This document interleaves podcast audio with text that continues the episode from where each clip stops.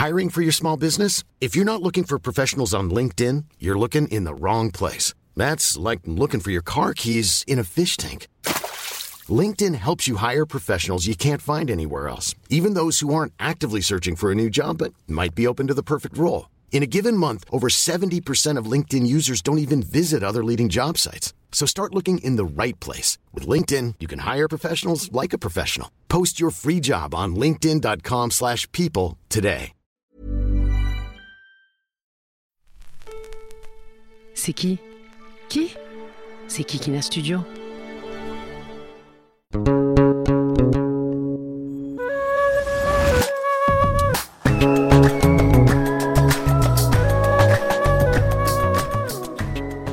Bonjour à tous, bienvenue dans ce nouvel épisode de Jeans Podcast saison 2.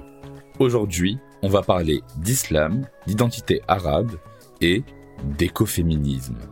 L'écoféminisme, c'est quoi? L'écoféminisme met en évidence une interconnexion très étroite entre écologie et féminisme, liant la domination de l'homme sur la femme et la domination de l'homme sur la nature. Pour preuve, la crise climatique est aussi une crise du genre. Les femmes sont 14 fois plus à risque de mourir par les dangers liés au réchauffement climatique. Aussi, 8 réfugiés climatiques sur 10 sont des femmes. En Inde, le mouvement Shipko, décrit dans Écoféminisme, un livre fondateur de Maria Mize et Vandana Shiva, consistait pour les femmes à encercler et câliner les arbres pour les protéger des scies et des haches. Ce mouvement démontre que la libération des femmes ne consiste pas uniquement à se libérer de l'oppression patriarcale en protégeant les arbres, mais elle consiste aussi à libérer tous les hommes et toutes les femmes colonisés par la logique économique de la domination et de l'exploitation illimitée et irrationnelle de la nature par le capital. D'autres études ont montré qu'en Indonésie et au Pérou, la déforestation décélère quand les communautés locales de femmes sont plus imposantes. Pourtant, le monde n'est pas habité que par elles. Sauf que tous les métiers du care, du soin, et souvent les politiques écologiques sont pris en charge par les femmes. Cette logique sexiste voudrait que la femme serait plus proche de la nature et que l'homme est plus proche de la culture. Alors non. N'enfermons pas la femme dans une vision naturalisante et essentialisante juste pour déresponsabiliser les hommes qui depuis bien trop longtemps ont dirigé les nations dans le but d'exploiter au maximum les ressources. Il faut aussi évoquer Wangari Maathai, la femme qui plantait les arbres, instigatrice du Green Belt Movement, qui reçoit le prix Nobel de la paix en 2004 pour sa contribution au développement durable suite à son engagement contre la déforestation du Kenya. Petit point par rapport à l'islam. Le Coran incite les êtres humains à observer et à réfléchir à ces signes. C'est le sens du terme coranique ayat et ce, afin de les inciter à se souvenir constamment de leur responsabilité première, celle pour laquelle ils ont été créés, conserver le patrimoine terrestre légué par le Créateur des mondes. La khilafa est un dépôt convoyé par Dieu. Amen. Chaque être humain a sa responsabilité de préserver la terre. Le concept de khilafa est en relation étroite avec la bonne action, el-amal salih, et la foi, el-iman le prophète Mohammed sallallahu alayhi wa sallam, enseignait déjà le respect de l'environnement. Donc, l'éco-responsabilité est un impératif coranique. Chaque être humain, vicaire de Dieu, est responsable du devenir de ce monde en gérant avec sagesse et respect les richesses de la nature et de l'environnement. L'homme se doit d'être fidèle au dépôt, khilafa, qui lui a été remis. D'autant plus que l'environnement représente l'héritage de l'humanité entière et une richesse qui se lègue de génération en génération. Dans la sourate 7, verset 45, il est dit Ne faites pas nuisance à la terre alors qu'elle a été mise en ordre par Dieu. D'ailleurs, en islam, tout est vivant, même le minéral. Le sociologue et islamologue Omero Marunju Peria, dans l'islam et les animaux, affirme aussi que toute la création est dotée d'une conscience. Le problème est donc, encore une fois, civilisationnel et non pas théologique. La déclaration d'Istanbul du 17 août 2015, peu avant la COP21, est aussi une contribution importante initiée notamment par Green Faith, un réseau interreligieux sur l'environnement. Elle a réuni une soixantaine de leaders musulmans venus de 22 pays. D'emblée, le préambule situe l'homme comme un être créé pour, je cite, servir le Seigneur de tous les êtres, pour œuvrer autant que nous le pouvons pour le bien de toutes les espèces, tous les individus et toutes les générations des créatures de Dieu. La corruption de la terre, facède, est dénoncée comme la conséquence de l'action des hommes et de leurs appétits effrénés, alors même que l'homme ne dispose aucunement du droit d'opprimer les créatures. Pourtant, personne n'ignore les faits alarmants de la crise écologique aujourd'hui. Alors bien sûr, hormis les conspirationnistes, les négationnistes et les climato-sceptiques. Majoritairement, nous savons que la concentration de CO2 dans l'atmosphère n'a jamais été aussi élevée depuis plus de 2 millions d'années. Les experts l'assurent. Pour éviter la catastrophe, il faut agir fortement et surtout rapidement. Selon le rapport du GIEC, les ménages avec les 10% des plus hauts revenus dans le monde, dont les deux tiers vivent dans des pays développés, représentent à eux seuls 45% des émissions totales de gaz à effet de serre. Pour parler des pays arabes, on sait à quel point les stades de foot au Qatar cachaient des tristes réalités. On sait tous comme les pistes de ski dans le centre commercial Mall of the Emirates à Dubaï sont un non-sens. L'empreinte écologique des habitants de Dubaï, d'ailleurs, est à plus de 9 hectares par personne, alors que la moyenne internationale recommandée ne doit pas dépasser 2,1 hectares. Une espèce animale ou végétale sur 8 est menacée d'extinction imminente. Dans le monde, 21% de la viande produite est gaspillée. C'est répugnant, c'est révoltant. C'est l'humanité qui court à sa perte et à celle des autres êtres que les humains. Alors pour parler de toutes ces problématiques, j'ai le plaisir d'accueillir dans Jeans une invitée passionnée et passionnante. C'est Myriam Baafou. Myriam est chercheuse en philosophie et études de genre le jour au Canada. Elle est militante écoféministe en période d'essai la nuit. Elle s'intéresse aux liens interespèces dans une perspective écoféministe et décoloniale afin d'élaborer une compréhension intersectionnelle des enjeux touchant à la justice climatique. Issue d'un foyer arabo-musulman, Myriam se reconnaît plus dans les écoféminismes parce qu'ils ont de plus vivant, organique, débordant et communautaire. Elle vient de sortir un ouvrage intitulé Des paillettes sur le compost, écoféminisme au quotidien. Alors, merci ma très chère Myriam d'avoir accepté mon invitation dans Jeans. Avec grand plaisir. Je voulais commencer par l'origine du mot écoféminisme, défini communément comme la lutte contre la double domination de l'homme sur la femme et la domination de l'homme sur la nature. Cette domination s'est démultipliée avec le capitalisme, mais a existé depuis toujours. Pendant l'Antiquité déjà, les hommes se sont accaparés le corps des femmes au moment même où ils se sont appropriés l'agriculture. Lors des guerres, des invasions ou de la colonisation, les hommes s'emparent des territoires comme des corps des femmes.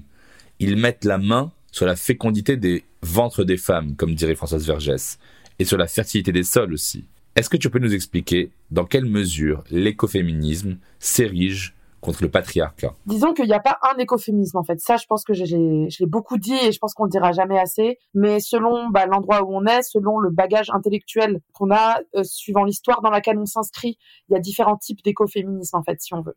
Par exemple, c'est très bien que tu parles de la question de la fécondité et de la reproduction, parce que typiquement, le ventre des femmes, le corps territoire, euh, cette espèce d'identification en fait entre des terres en danger et le corps des femmes mis en danger sous le même paradigme en fait patriarcal, capitaliste et colonial, ça va être un vocabulaire ou une manière de lutter écoféministe qui est beaucoup plus propre aux femmes des Suds en fait. En fait, toute la question du corps en tant que espace menacé au même titre que l'environnement, ça va être beaucoup plus présent dans un vocabulaire décolonial parce que, comme ce sont des sociétés qui sont encore largement agricoles, paysannes, au sein de laquelle la subsistance a un rôle énorme, et la subsistance qui est bien souvent accomplie et développée et euh, faite par des femmes, de fait, l'identification ou l'évidence, il y a une espèce d'évidence en fait dans un vocabulaire décolonial à associer corps des femmes et alors là, on peut dire plein de termes, ou nature, ou terre, ou territoire. Il y a, vraiment quelque chose de, viscéral, d'organique en fait. Donc il n'y a pas vraiment, je vais pas dire de preuves, mais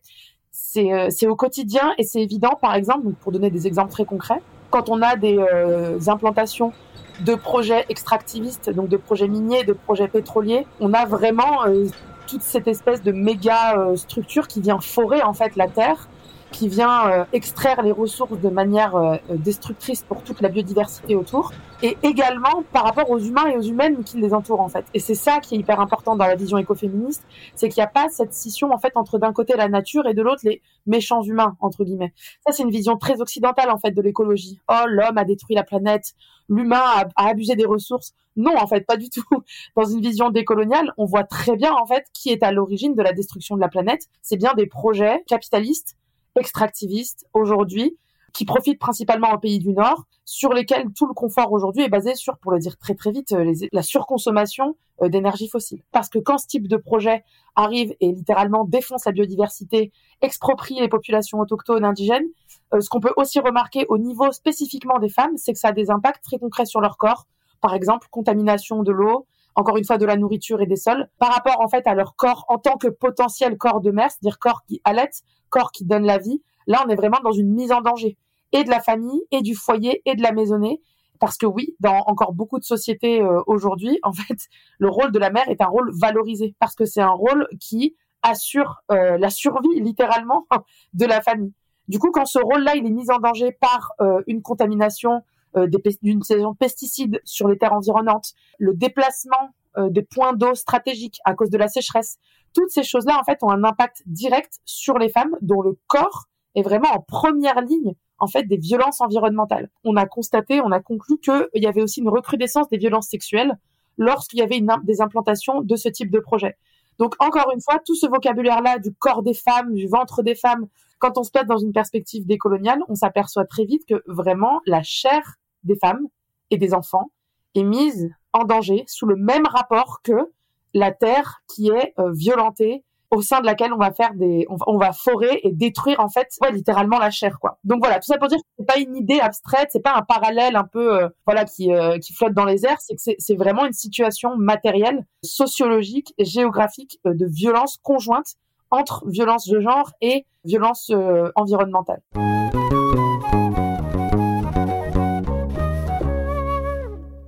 Alors, je voudrais juste préciser pour les auditoristes euh, ce qu'est l'essentialisme, et je te laisserai compléter en des termes bien plus savants. Il faut rappeler qu'il est possible de penser la manière dont les processus de domination peuvent s'exercer conjointement sur les femmes et sur la nature, sans assigner la féminité à une naissance, c'est-à-dire qu'associer les femmes à la nature en disant qu'elles sont plus à même de prendre soin des plantes, des bébés, des arbres, des vieilles personnes euh, ou de l'écologie, c'est opérer ce qu'on appelle une essentialisation, qui ferait du coup obstacle à leur émancipation. Dans les théories et dans les études féministes en France, on a beaucoup de mal à ne serait-ce qu'accepter l'écoféminisme, lui donner une légitimité. Et aujourd'hui encore, c'est un sujet qui est peu exploré, peu pris au sérieux, même s'il y a une mainstreamisation du mouvement en ce moment. En fait, dans les sphères universitaires et académiques, on a encore beaucoup de mal à parler d'écoféminisme parce qu'en France, on a un rejet, on a opéré un rejet systémique et systématique entre femmes et nature parce qu'on avait peur que ça rejoue en fait des schémas naturalisants. C'est-à-dire à partir du moment où on juxtapose minorité de genre, euh, femmes, nature, on a l'impression de finalement justifier le fait que les femmes aient une espèce de proximité, voilà, non expliqué avec le vivant. Et euh, là, on retourne à un courant qui s'appelait un courant différentialiste ou un courant essentialiste du féminisme qui existait et qui disait, bah voilà, les femmes, en vertu de leur potentiel statut de mère, en vertu du fait qu'elles aient leurs règles, par exemple, bah de fait, leur corps, il est, il est déjà biologiquement sensible à la question de l'harmonie du vivant, de la bienveillance, du partage, euh, des choses comme ça. Donc nous, en France, on a un réel trauma vis-à-vis de ça, qui est totalement justifié. Enfin, c'est pas du tout le type d'écoféminisme que je porte.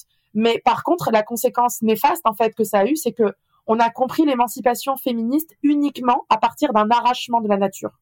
C'est-à-dire que pour être une bonne féministe, il fallait au contraire surtout pas valoriser des qualités féminines, valoriser des qualités de care, valoriser des qualités de autour de la vulnérabilité, du soin et encore moins de la maternité. Alors que justement, quand on se passe d'une perspective euh, décoloniale, énormément de femmes deviennent féministes à partir du moment où elles sont mères, en fait. Tout le travail de Fatima Wassak, c'est exactement ça, en fait. C'est de repolitiser un sujet qu'elle nomme révolutionnaire parce que les mères ont un rôle qui est loin, en fait, de la femme au foyer, blanche, middle class, états-unienne, comme on pourrait euh, l'avoir. En, en fait, pas du tout. Une mère, lorsque c'est une mère monoparentale, dans une famille monoparentale, lorsque c'est une mère euh, qui habite en quartier populaire, qui est pauvre, lorsque c'est une mère qui doit littéralement euh, subvenir au, à la subsistance de sa famille en allant au champ. En, fait, on n'est pas du tout dans des stéréotypes de genre, de passivité. Au contraire, en fait, les mères de famille peuvent au contraire montrer des, forces de résilience et notamment des perceptions écologiques qui sont aujourd'hui très peu véhiculées ou visibles par le féminisme, le mainstream, en tout cas encore une fois en France, par peur de cet essentialisme. Enfin, tu vois, ça, pourrait aboutir très vite à une espèce de dichotomie un peu indépassable, en fait, dire bon bah voilà, les hommes sont naturellement méchants envers le vivant et les femmes sont naturellement gentilles, ce qui dans les faits est, est faux parce que c'est beaucoup plus complexe. Mais par contre, si on n'adresse pas cette question, on rate une dimension essentielle de la lutte écologique aujourd'hui, en fait.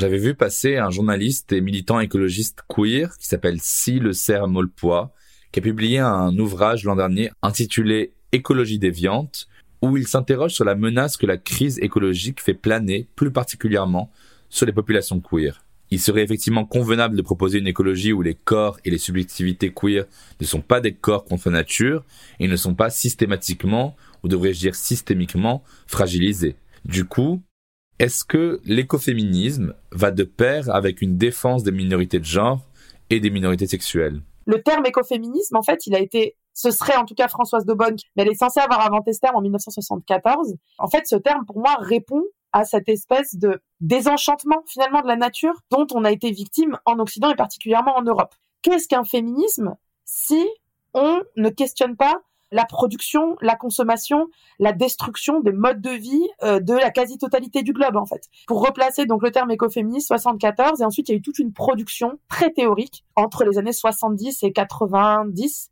pour le coup qui s'appelle écoféminisme.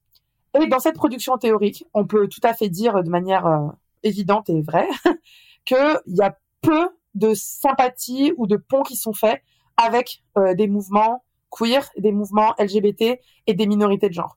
Plutôt, ça restait un endroit où c'était des militantes euh, de classe moyenne, par exemple le mouvement antinucléaire, les écoféministes antinucléaires aux, États-Unis. Ça reste des femmes de classe moyenne, ça reste des femmes blanches, ça reste euh, des femmes hétérosexuelles. Il y avait vraiment une idée de d'embrasser le vivant, de se retrouver, de retrouver son corps, d'être, euh, de ne plus avoir honte de son corps, de valoriser donc sa vulve, ses seins, le sang des règles. Enfin, on a beaucoup de textes comme ça écoféministes qui sont à cheval avec la théologie aussi et qui donc essaye de recréer finalement des manières de croire, des manières de penser, des manières de, de se lier au vivant qui prennent appui sur une idée de féminin. Et du coup, ça, effectivement, ça a pu être pris et ça a été mobilisé comme finalement une manière très hétérosexuelle en fait de dire l'écoféminisme. Parce que finalement si il y, a vraiment quelque chose de l'ordre du physique et du biologique quoi et à cet endroit-là la queerness elle a peu sa place quoi. Par contre c'est faux que de dire que de tout le mouvement écoféministe est basé là-dessus. C'est complètement faux. Et d'ailleurs depuis les années 80 on a des autoristes et queer.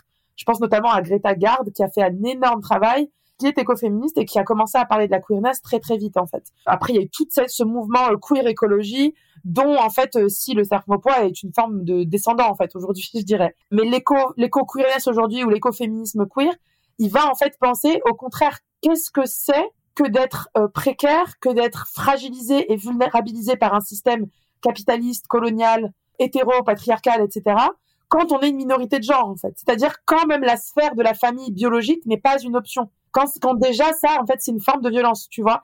Donc déjà, j'ai envie de dire, on est presque un cran plus loin, quoi. Et moi, ça, ça m'excite beaucoup cet écoféminisme parce que ça invite à penser comment faire famille différemment. Qu'est-ce que c'est que de faire, enfin, tu vois, d'avoir, de partager des espaces de vulnérabilité en communauté choisie. Donc oui, il y a des écoféministes qui ont vraiment pensé à euh, comment cette scission en fait euh, entre euh, des corps hétérosexuels ou, euh, qui sont censés être socialisés selon une norme hétérosexuelle pouvait engendrer de la domination écologique concrètement sur des corps queer en fait. Moi je pense que vraiment la question de la famille à cet endroit-là, elle est hyper centrale et si on parle en fait. Parce que l'argument écologique en général qu'on nous donne c'est quel monde allons-nous laisser à nos enfants? Et en fait quid si tu ne veux pas faire d'enfants Tu vois, si tu ne te reconnais pas dans un système de filiation biologique où tu veux que ta descendance puisse jouir de, tu vois, et ça, ça questionne vraiment comment on peut faire famille différemment et comment les corps qui sont pas disciplinés en fait par l'hétérosexualité peuvent inventer une grammaire écologique.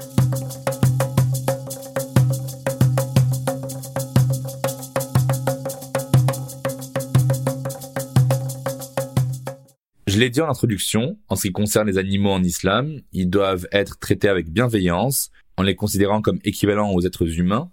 Allah dit dans le Coran, Nulle bête marchant sur terre, nul oiseau volant de ses ailes, qui ne soit comme vous en communauté. Sourate 6, verset 38. Ça veut dire que l'homme doit respecter les animaux, bien les traiter, et leur épargner les lourds fardeaux qui rendraient leur vie excessivement pénible. C'est marrant parce qu'une autre dimension de l'écoféminisme, c'est de révéler le spécisme, justement, c'est-à-dire la hiérarchisation des intérêts des humains au-dessus de ceux des animaux. Genre, c'est ok de les tuer et de les bouffer, parfois crus, ou d'exploiter leur corps jusqu'à l'épuisement pour les laitages, par exemple. Alors pour toi, comment on peut changer notre rapport aux animaux pour un monde plus égalitaire entre espèces? En tout cas, ça, ça a toujours été mon intérêt. Moi, je suis rentrée dans l'écoféminisme par le véganisme, par l'antispécisme, en fait. C'est ça qui m'a interpellée en premier. Il y a eu beaucoup de moments historiques où les femmes ont pris euh, la défense des animaux, euh, mais euh, principalement, ça s'est fait autour au détour ou à l'arrivée, en tout cas, du XVIe siècle, et donc voilà, de la modernité, on pourrait dire du début du désenchantement du monde en Europe, euh, Descartes, l'émergence de l'État moderne, blablabla. Bon, je prends Descartes en particulier parce que c'est un philosophe très important et euh, surtout dans l'écoféminisme, parce que Descartes a été le premier à inventer cette thèse qu'on appelle donc l'animal-machine. Selon lui, en fait, les animaux n'étaient qu'un assemblage finalement de réponses, enfin, stimuli, quoi. Enfin, vraiment, c'est une vision très robotique des animaux. Le fait que ce ne soit qu'un assemblage sans âme, donc c'est très important, permet leur utilisation illimitée parce que l'utilisation massive des animaux comme une ressource, comme des cobayes, a été promue par une nouvelle manière de faire de la science. Mais pour que cette connaissance humaine se développe, il faut bien qu'il y ait des sous-humains qui permettent en fait littéralement l'expérimentation. Et ça pour dire, en fait, les premières critiques de Descartes, donc par rapport à la vivisection, aujourd'hui on fait de la dissection, mais à l'époque la vivisection était encore très pratiquée, donc c'est vraiment éventrer des animaux et farfouiller à l'intérieur alors qu'ils euh, sont vivants. Les premières critiques de Descartes étaient principalement des femmes en fait parce qu'elle voyait des parallèles très concrets entre la condition des animaux, le fait qu'on prenne leur corps, qu'on les attache, qu'on les éventre, et ce qui se passait. Encore une fois, hein, on est dans une identification littérale en fait pour leur corps de femme, où à l'époque toute la médecine obstétrique et le fait la gynécologie le développement de la gynécologie était des, des, sciences assez violentes en fait et prenait énormément de femmes, le corps d'énormément de femmes, comme des corps cobayes. Et petite parenthèse là-dessus, euh, les corps des femmes qui étaient pris comme cobayes étaient systématiquement des corps de femmes pauvres et ou racisées voire dans le cas de la gynécologie, que des femmes esclaves. Donc, tu vois là, à cet endroit-là, on a vraiment, c'est pas une idée abstraite de oh là là, on va défendre les animaux parce que c'est vraiment, nous sommes en danger en même temps et nous collaborons ensemble pour résister et proposer un monde plus juste. Bon, elles le disent de plein de manières, mais en tout cas, euh, pour elles, ça n'a aucun sens de penser un féminisme qui puisse être d'accord avec la vivisection, en fait. Ensuite, je fais un saut plus loin. On a les suffragettes euh, en Angleterre qui ont été, pareil, un énorme mouvement anti-vivisection et même euh, de, de, végétarisme en fait. Je partage une condition similaire avec cet animal, même s'il est d'une autre espèce, parce que le système qui est en face de nous, le patriarcat, le colonialisme, le capitalisme, ont besoin d'utiliser nos corps de la même manière. Alors certes, pour les animaux, c'est pour faire de la viande, mais il y a plein d'autres utilisations des animaux, comme tu l'as dit. Il y a qu'à voir la situation avec la Covid, en fait. Hein. Pour tester des médicaments, on va systématiquement les tester sur des populations qui sont déjà extra-occidentales. L'histoire de la pilule, c'est exactement la même chose hein, en Amérique du Sud. Enfin, ces mécanismes-là, en fait, de test et de cobayisation, finalement, des populations, elles ne concernent pas du tout que les animaux, elles concernent d'autres catégories humaines qui sont considérées comme des animaux. Et donc j'explique qu'il n'y a pas autant qu'on pourrait le croire un fossé entre ces espèces-là. Déjà premièrement parce que scientifiquement les humains sont des animaux, mais ça c'est une autre histoire. Et deuxièmement parce que au sein même des humains, il existe des personnes qu'on a animalisées. Il existe des personnes, des populations. Tous les génocides par exemple se sont faits et se sont basés en grande partie sur une animalisation systématique des personnes en fait en face pour pouvoir les tuer. Donc voilà, en gros ce que l'écoféminisme vegan a à dire, c'est que la question de la protection des animaux, elle est pas si simple. C'est pas juste ne pas manger de viande ou voilà avoir une espèce de badge de bonne personne morale. Finalement, c'est plutôt d'essayer de voir quels liens sociopolitiques et historiques il existe entre différentes catégories de population qui ont été plus ou moins humanisées et plus ou moins animalisées.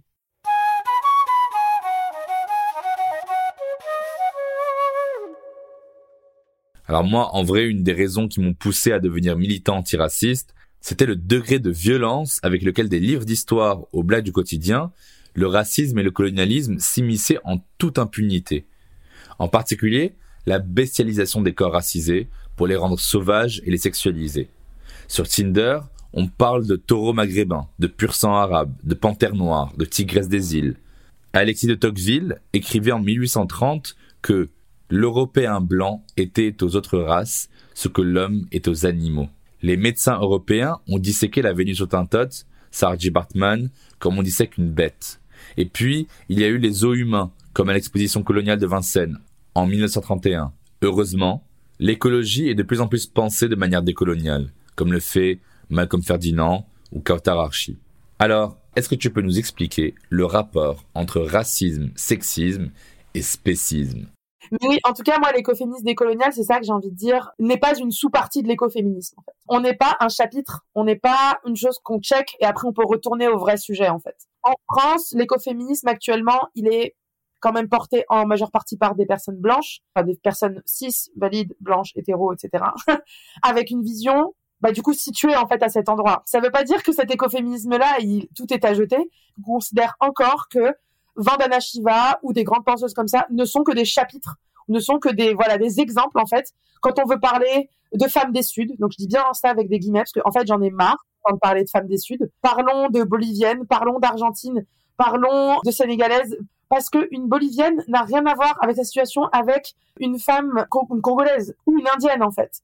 On n'est pas dans une espèce de voilà d'équation euh, globale où en fait on va parler de femmes des Suds. Le contexte dans lequel est née l'espèce, la façon dont elle a été mobilisée d'une euh, période à l'autre, la façon dont les corps assimilent en fait, je dirais les politiques de l'espèce en fait, c'est-à-dire à quelle espèce es-tu assigné au quotidien? Mais du coup, moi, mon intérêt, il est comment aujourd'hui la racialisation, c'est-à-dire le fait qu'un individu ou un groupe se trouve marqué en fait du sceau d'une race infériorisée, est en fait consubstantiel, pour dire un mot horrible, mais vraiment indissociable, quoi, du fait de alors là, j'ai pas de mots, j'ai envie de dire espécisation, mais tu vois ce que je veux dire, c'est, en fait, on le met dans une autre espèce. Et on a vraiment, et ça, pour le coup, c'est des exemples quotidiens, quoi. Quand on dit, euh, ces personnes, elles ont ça dans le sang, c'est instinctif, c'est comme les animaux. On ne peut pas s'en échapper, en fait. La race a été construite avec l'espèce, en fait. Tout le racisme scientifique, c'était exactement ça. Mesurer la taille du crâne, mesurer la taille du corps. Euh, en fait, littéralement, certains individus, il y a quelques siècles à peine, ne faisaient pas partie de la même espèce. Pour penser, la manière dont on désigne certains corps humains et moins qu'humains en fait, pour pas dire non humains. Qui sont les moins qu'humains aujourd'hui en fait? C'est-à-dire quand on est habitué à voir par exemple des vidéos de violences policières qui littéralement tabassent des Noirs et des Arabes sous nos yeux en fait. Il y a quelque chose en nous qui s'est, comment dire, matérialisé de sorte à nous rendre indifférents face à ces vidéos, de la même manière que on regarde des vidéos d'animaux qui se font euh, manger, chasser ou je ne sais quoi. Une canalisation de la violence envers certains corps qui sont déshumanisés au quotidien et pour moi c'est ça l'intersection entre euh, race et espèce.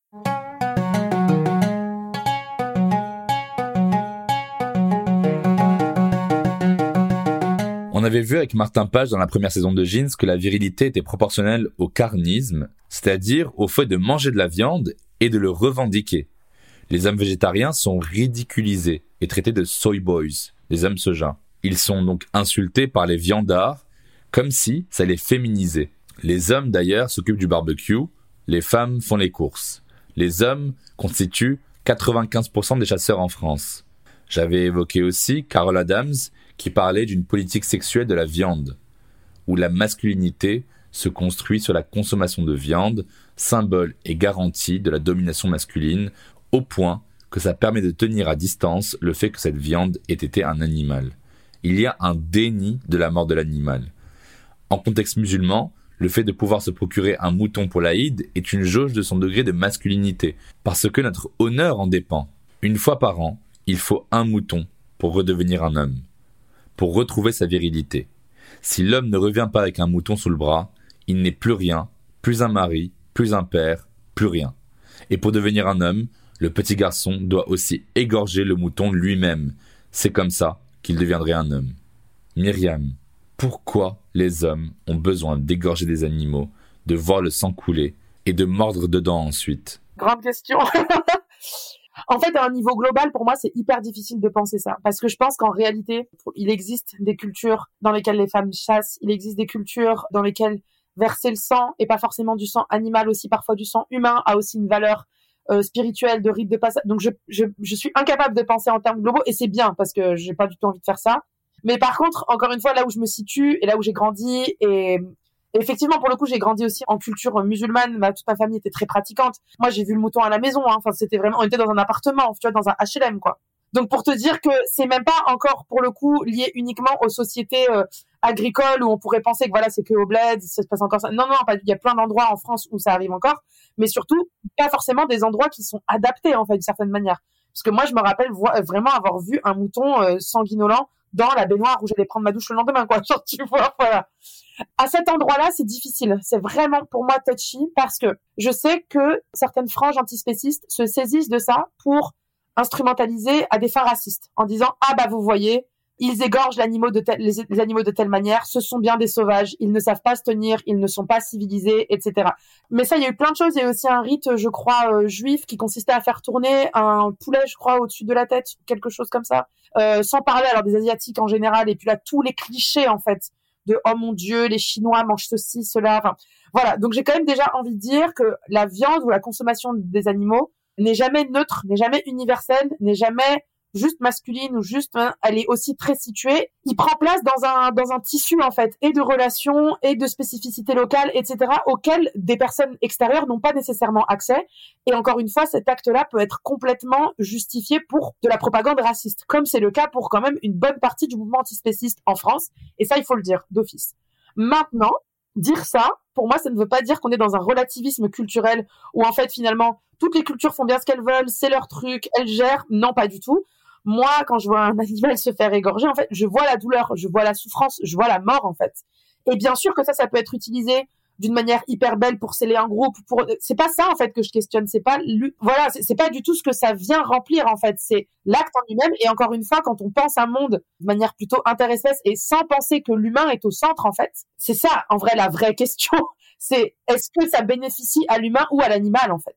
Les hommes, dans beaucoup de cultures en tout cas, ont besoin on sont sommés et du coup, ça n'a rien de naturel en fait. C'est un appareil culturel de plusieurs, parfois euh, millénaires, mais euh, et qui est parfois laïcisé en fait, parce qu'en France, enfin, dans les pays où on pratique pas du tout la chasse ou seulement en, divertissement, quoi, on a en fait ça aussi. Quand on voit les hommes qui mangent de la viande rouge, les hommes au barbecue, en fait, c'est une espèce d'héritage finalement de ça, de se dire qu'il y a un lien euh, viscéral entre l'identité masculine et la consommation de viande. Ouais, moi ça me fait penser à ce que tu dis. Depuis toujours, les aborigènes euh, d'Australie utilisent le feu à la fois pour chasser, pour régénérer le sol, pour pratiquer des cérémonies.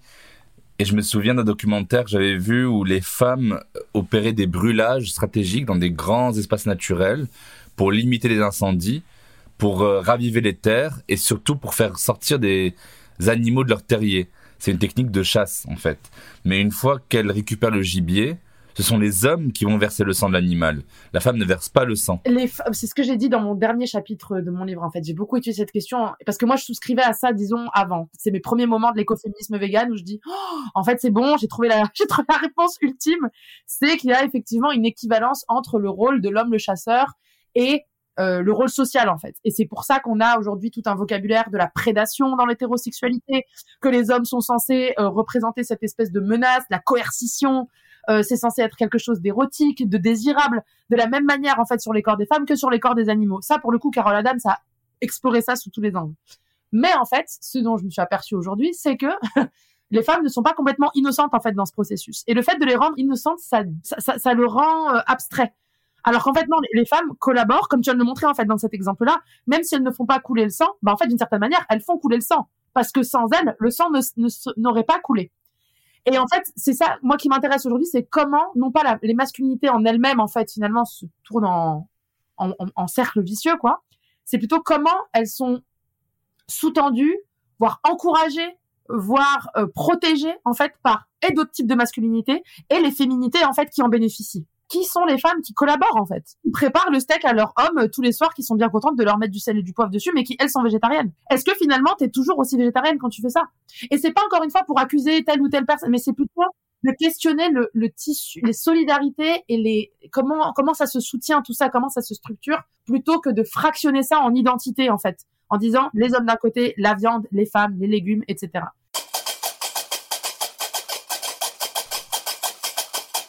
Oui, mais malheureusement, la réalité, c'est que les gens ne deviennent pas tous végétariens par conscience écologique. La consommation de légumes bio et de circuits courts deviennent à la mode dans les populations blanches, le fait que les Parisiens raffolent des avocats sans s'en priver, ça a des répercussions directes sur les cultures et sur l'assèchement des terres arables au Mexique. En plus, les travailleuses racisées sont exploitées dans des conditions déplorables.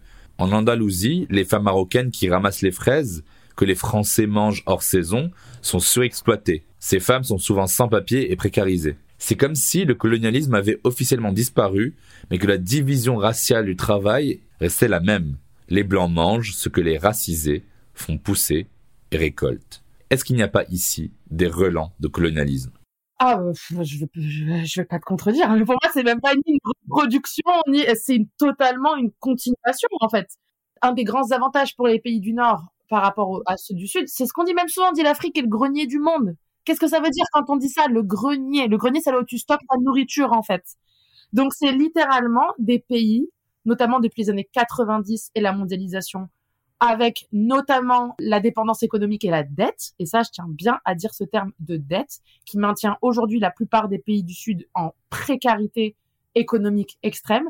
Cette structure-là, qui est indépassable en fait aujourd'hui, enfin les milliards de dettes sous lesquelles sont ensevelis euh, des continents entiers comme euh, comme l'Afrique ou, euh, ou l'Amérique du Sud, c'est c'est incroyable en fait. Donc, à partir du moment où on a fait ça, c'est-à-dire que la production, comme tu dis, du travail, elle est internationale. Donc ça, c'est le terme, on va dire, universitaire. Division internationale du travail. Mais en fait, ça veut dire division coloniale du travail. Les denrées dont on jouit en Europe, en Occident, etc., sont directement produites par les personnes dans les pays des Sud, mais au dépens même de leur propre euh, consommation et de leur propre survie en fait. C'est pas juste ils produisent pour nous et ils vont bien en fait, parce que si à la limite c'était que ça, ça irait. C'est-à-dire que tout l'arsenal de surproduction qu'on met en place, donc en fait les révolutions vertes par exemple, l'industrialisation toujours plus massive, la monoculture, l'utilisation des pesticides, en fait tout ça tend à rendre les terres de plus en plus standardisées, de moins en moins diverses, de moins en moins propices à la survie des communautés locales en fait, et de plus en plus au service de méga groupes qui vont venir employer à très bas coût de la main d'œuvre en fait comme tu le disais pour que ces denrées soient littéralement expédiées en retour à l'Occident. Et Geneviève Prévost, elle remet ça au goût du jour aujourd'hui. Euh, elle va étudier ça, mais en fait, en étudiant ça, elle montre bien aussi qui est en charge de la subsistance, en fait. Et comment l'invention de, l'État moderne avec euh, la division sexuelle pour le coup du travail, donc le mari ou le compagnon qui va travailler à l'extérieur de la maison et la femme qui reste à l'intérieur de la maison. En fait, comment tout ça a rendu la division internationale du travail indispensable. Dire que pour être une femme au foyer, pour faire à ton mari à manger le soir, euh, qui rentre euh, avec les enfants, etc. En fait, ta vie, elle ne peut plus être basée sur la subsistance. Tu es confiné dans un espace domestique et tu dois toujours consommer ou acheter des denrées qui vont venir de toujours plus loin pour pouvoir faire en sorte que la famille nucléaire, et là on revient à la critique queer en fait, la famille nucléaire en tant que, structure première, ou en tout cas hyper importante du capitalisme, puisse continuer en fait à exister tout ça dépend du travail des minorités dans les Suds, en fait. Donc non, c'est même pas que ça n'a pas disparu, en fait, c'est qu'encore une fois, c'est une totale continuité avec ce qui a été mis en place. Alors, j'ai parlé des années 90, mais depuis même les premiers mouvements de colonisation où on a pillé, euh, voilà, euh, l'or, le maïs, le sucre, le café, ça reste aujourd'hui ça, des choses qui sont ancrées profondément dans notre société, en fait. Boire un café tous les matins, personne ne voit ça de manière coloniale on devrait dire que voilà, c'est peut-être une résurgence de la colonisation parce qu'on s'est rendu tellement amnésique en fait que notre consommation au quotidien, elle est de fait coloniale. Les femmes sont encore plus en première ligne, encore une fois, comme je l'ai dit avant. C'est particulièrement les populations qui travaillent la terre, donc les agricultrices et les paysans et paysannes, et en particulier les femmes à l'intérieur, parce que elles, elles sont encore plus pénalisées parce que souvent elles ont même pas la propriété, c'est-à-dire le droit foncier pour elles, il est extrêmement dur en fait à acquérir. En termes de transmission, comme on est encore sous des modes patriarcaux dans la plupart en fait du globe, elles vont pas récupérer le fruit de leur travail. Voilà, il y a plein de surexpositions aussi à des perturbateurs endocriniens, plein de choses comme ça qui font que le corps des femmes, en fait, encore une fois, en première ligne, sert littéralement à la subsistance globale et permet d'avoir ces formules très dépolitisées de grenier du monde, en fait.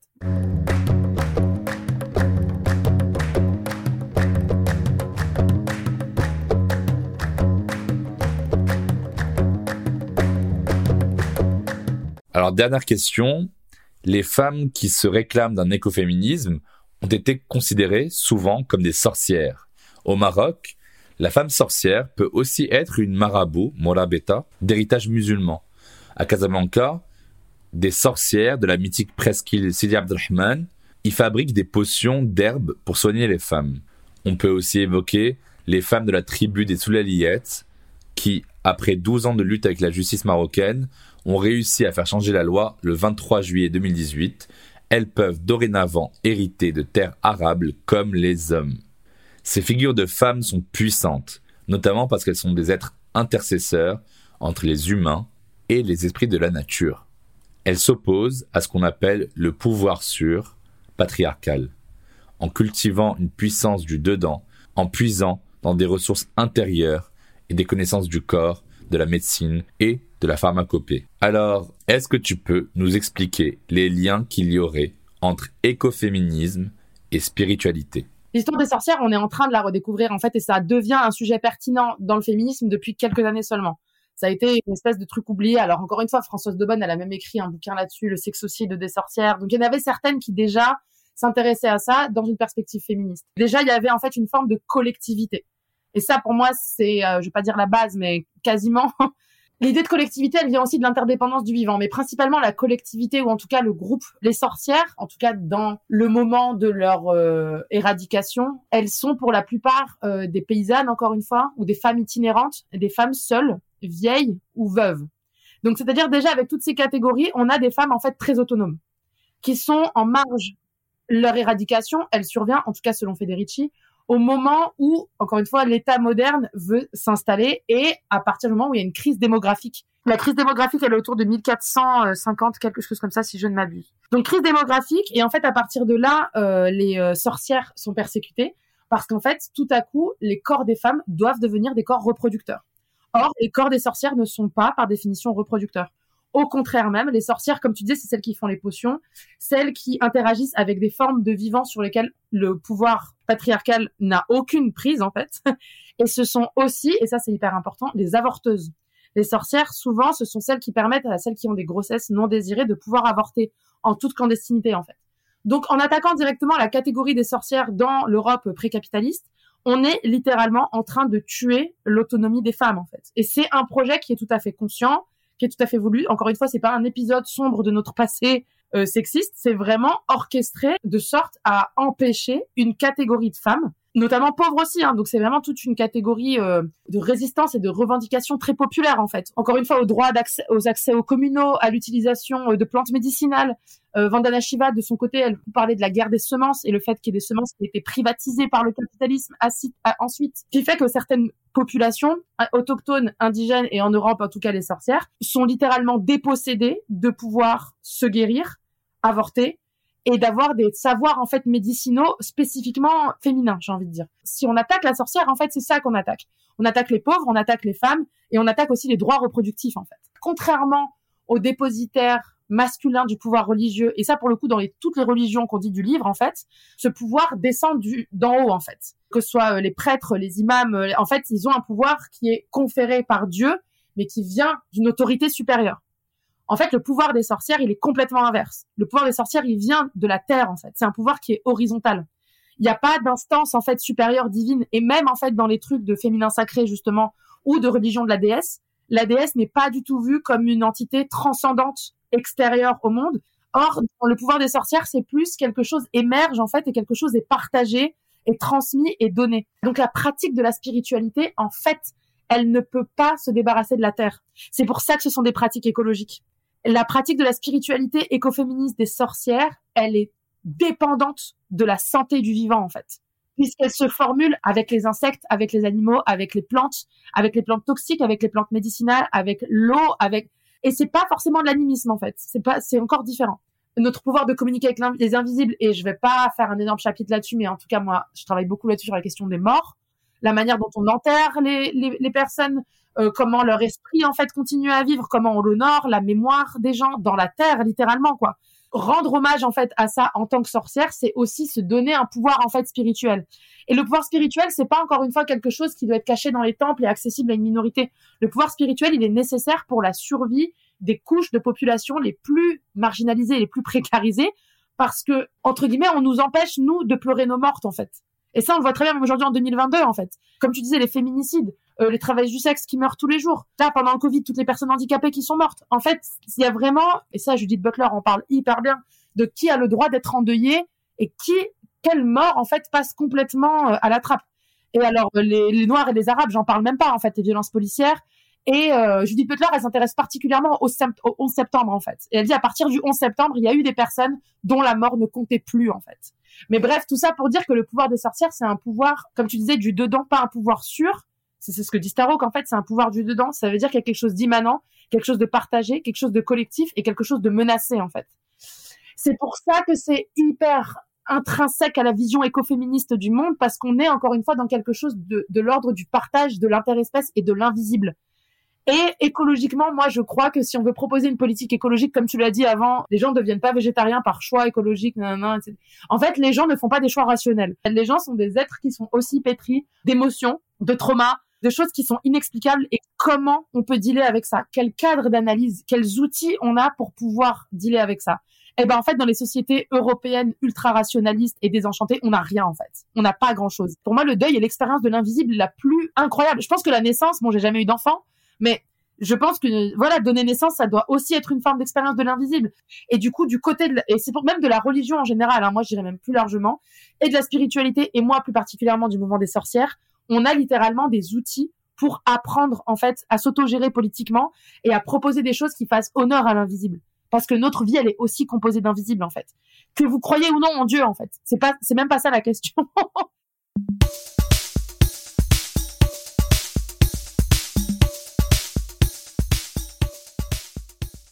On va conclure, mais avant, dans chaque épisode de Jeans, on déconstruit ensemble un mythe ou un mytho qu'on m'a dit ou que j'ai souvent entendu. J'ai expliqué le concept d'écoféminisme à un pote blanc parisien qui m'a dit Ouais, le problème c'est qu'après on n'aura plus le droit de rien faire. Hein. Déjà ma meuf, elle veut qu'on mange plus de soja, elle ne veut plus prendre l'avion. Bientôt quoi? Elle va m'annoncer qu'elle va plus raser les aisselles ou quoi Qu'est-ce que tu aurais répondu à ma place? Ah mon dieu euh, je veux rencontrer ta meuf.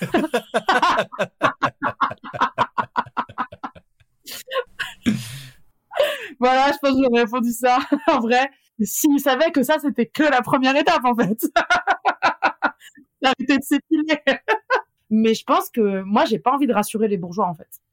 Moi, j'ai pas envie de rassurer les gens qui sont en train littéralement de perdre des privilèges aujourd'hui parce que oui, on est dans un tournant écologique, décolonial, antivalidiste énorme en fait, où les gens qui ont des privilèges commencent à sentir qu'ils sont en danger en fait. Et du coup, j'ai envie de dire, bah ouais en fait, ouais frérot, genre tu vas être dans la merde bientôt. Et si tu quittes cette meuf, probablement, bah ça se trouve la prochaine elle va te faire pareil. Et oui, tu vas bientôt plus avoir le droit de tout faire. Et en fait, ça c'est la définition même de la masculinité blanche hétérosexuelle en fait, avoir le droit de tout faire. Donc de fait, si tu sens que tu commences à être grignoté là-dessus, eh ben en fait, welcome to my world first. et deuxièmement, eh ben on va pouvoir être politisé ou avancé à partir de cette humilité en fait. C'est tout à coup comme si tu étais situé tout à coup. Tu vois, bah oui, t'as plus le droit de prendre l'avion. Bah oui, en fait, genre, enfin de toute façon les poils, les aisselles, le corps, le fait que le corps ne soit plus conforme en fait à l'injonction masculine globale et que toi, en tant que mec qui est censé aimer ta meuf en plus, hein, logiquement, ça, ça, ça, ça te perturbe. Enfin, je trouve ça quand même incroyable, quoi. Pour moi, euh, Enfin, je sais pas, c'est un truc qu'on a dépassé depuis quand même assez longtemps, mais visiblement non. mais ça, c'est l'étape numéro une de l'amazonisation du monde. Hein. Peut-être c'est ça, en fait. Clairement, oui. Merci mille fois, Myriam, d'avoir pris le temps de répondre à mes questions. Merci beaucoup. Non, merci à toi. Merci pour l'invitation. Merci pour l'échange. C'était trop bien.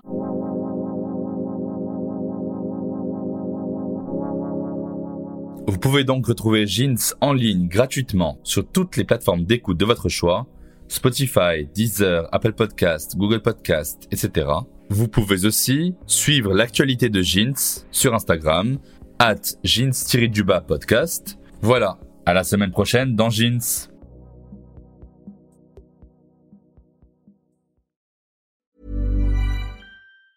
Normally, being a little extra can be a bit much, but when it comes to healthcare, it pays to be extra. And United Healthcare makes it easy with Health Protector Guard fixed indemnity insurance plans. Underwritten by Golden Rule Insurance Company, they supplement your primary plan, helping you manage out of pocket costs without the usual requirements and restrictions like deductibles and enrollment periods. So when it comes to covering your medical bills, you can feel good about being a little extra. Visit uh1.com to find the Health Protector Guard plan for you.